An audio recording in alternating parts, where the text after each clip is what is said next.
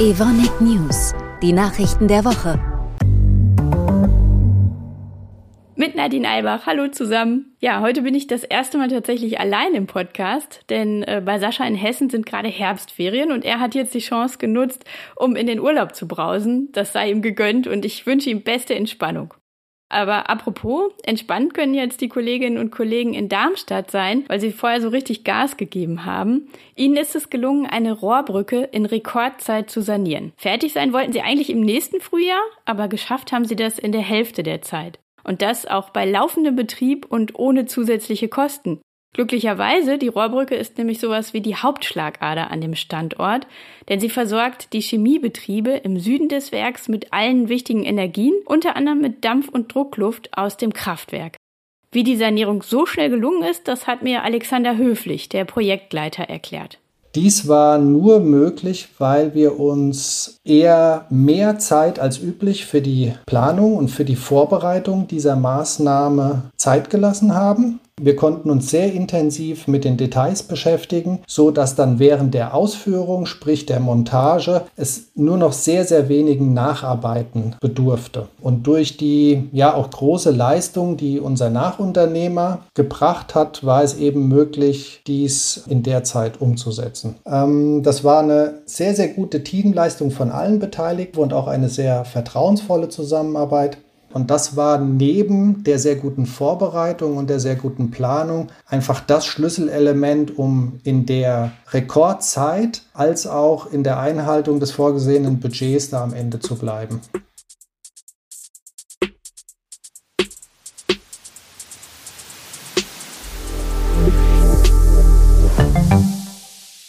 Fahrt ihr eigentlich gern alleine im Auto? Also ich jetzt nicht so, weil es ist so langweilig. Außerdem lohnt es sich ja auch, gemeinsam rumzudüsen. Nicht nur, weil ich dann jemanden zum Quatschen habe, ich spare zum Beispiel ja auch Benzin.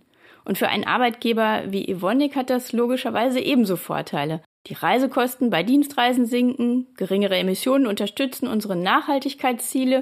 Ja, und ab und zu redet man ja doch auch mal über die Arbeit und hat vielleicht sogar eine richtig gute Idee zum Beispiel die, ein Pendlerportal an den Start zu bringen. Das hatte Evonik schon 2020 gemacht. Ja, aber jetzt ratet mal, was dann wohl dazwischen kam. Richtig, Corona. Und da war eng nebeneinander im Auto sitzen einfach keine gute Idee.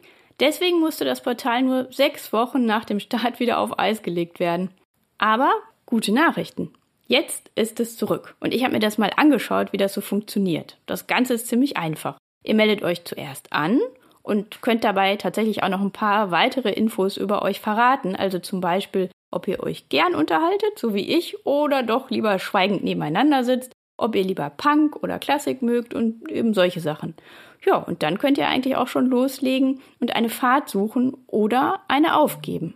Juan Gartha und Dennis Mühlenbrock haben uns erzählt, warum sie das Portal nutzen. Ich habe mich im Pendlerportal angemeldet, weil ich somit mit dieser Plattform Menschen finde, Kolleginnen und Kollegen finden kann, mit denen ich eine Fahrgemeinschaft bilden kann. Und somit erreiche ich auch eine gewisse Nachhaltigkeit in Abhängigkeit der Häufigkeit, wie wir gemeinsam fahren können. Für mich als Schichtmitarbeiter ist eine Fahrgemeinschaft besonders interessant, um nach Nachtschichten durch die Gespräche im Auto sicher nach Hause zu kommen. Außerdem spare ich Sprit und schone die Umwelt.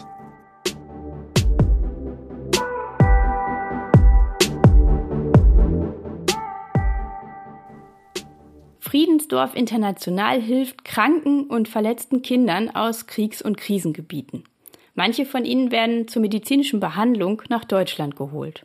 Und diese wichtige Arbeit unterstützt Evonik schon seit langem. Zum Beispiel mit Spenden. Oder jetzt mit einer besonders schönen Aktion. Rund 30 Azubis von Evonik und Borussia Dortmund haben den Kindern im Friedensdorf Oberhausen einen ganz besonderen Tag geschenkt. Sie haben mit ihnen Armbänder gebastelt, BVB-Shirts bemalt, Blumen gepflanzt, ein Riesenmemory aufgebaut und auch die BVB-Legende Wolfgang Teddy de Beer als Überraschungsgast mitgebracht. Wie das für sie war, das erzählt uns unsere Auszubildende Kefsa Savage. Ich sag vorher schon mal Tschüss und bis zum nächsten Mal. Der Tag war sehr erfolgreich. Zu sehen, dass die Kinder auch vom Alltag weggezerrt wurden, einfach einen schönen Tag hatten, Spaß hatten und miteinander kommunizieren konnten, hat uns als Team dazu animiert, an solchen Projekten öfter teilzunehmen, in Kooperation mit BVB. Wir haben uns als Team zusammengefunden und haben durch wenige Mittel einfach so einen schönen Tag vorbereitet. Und äh, das sollte auch öfters der Fall sein.